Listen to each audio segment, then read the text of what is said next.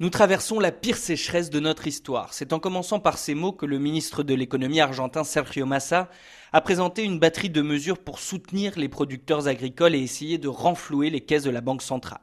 Dans la pampa humide, cœur productif du pays, il est tombé cette année deux fois moins de pluie qu'en temps normal, un manque de précipitation qui est venu s'ajouter à l'aridité des sols car la sécheresse dure en réalité depuis trois ans en Argentine et les nappes phréatiques sont à sec. Résultat, dans les champs de soja, principale culture du pays sud-américain, les plantes sont flétries, jaunies, atrophiées et selon la bourse de commerce de Rosario, la production de soja devrait difficilement atteindre les 25 millions de tonnes cette année.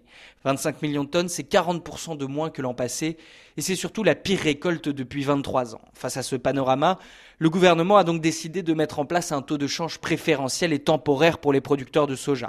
Baptisé dollar agro, ce nouveau taux de change qui vient s'ajouter aux multiples taux que compte déjà le pays a pour objectif de compenser en partie les pertes des producteurs, mais doit également les inciter à liquider leurs récoltes pour stimuler les exportations. Car cette sécheresse historique n'a pas affecté que le soja, venant ainsi fragiliser encore un peu plus les maigres réserves du pays en devises étrangères. La bourse de commerce de Rosario table désormais sur une production totale de 71 millions de tonnes pour le blé, le maïs et le soja, soit 50 millions de tonnes de moins que ce qu'elle prévoyait en début de campagne.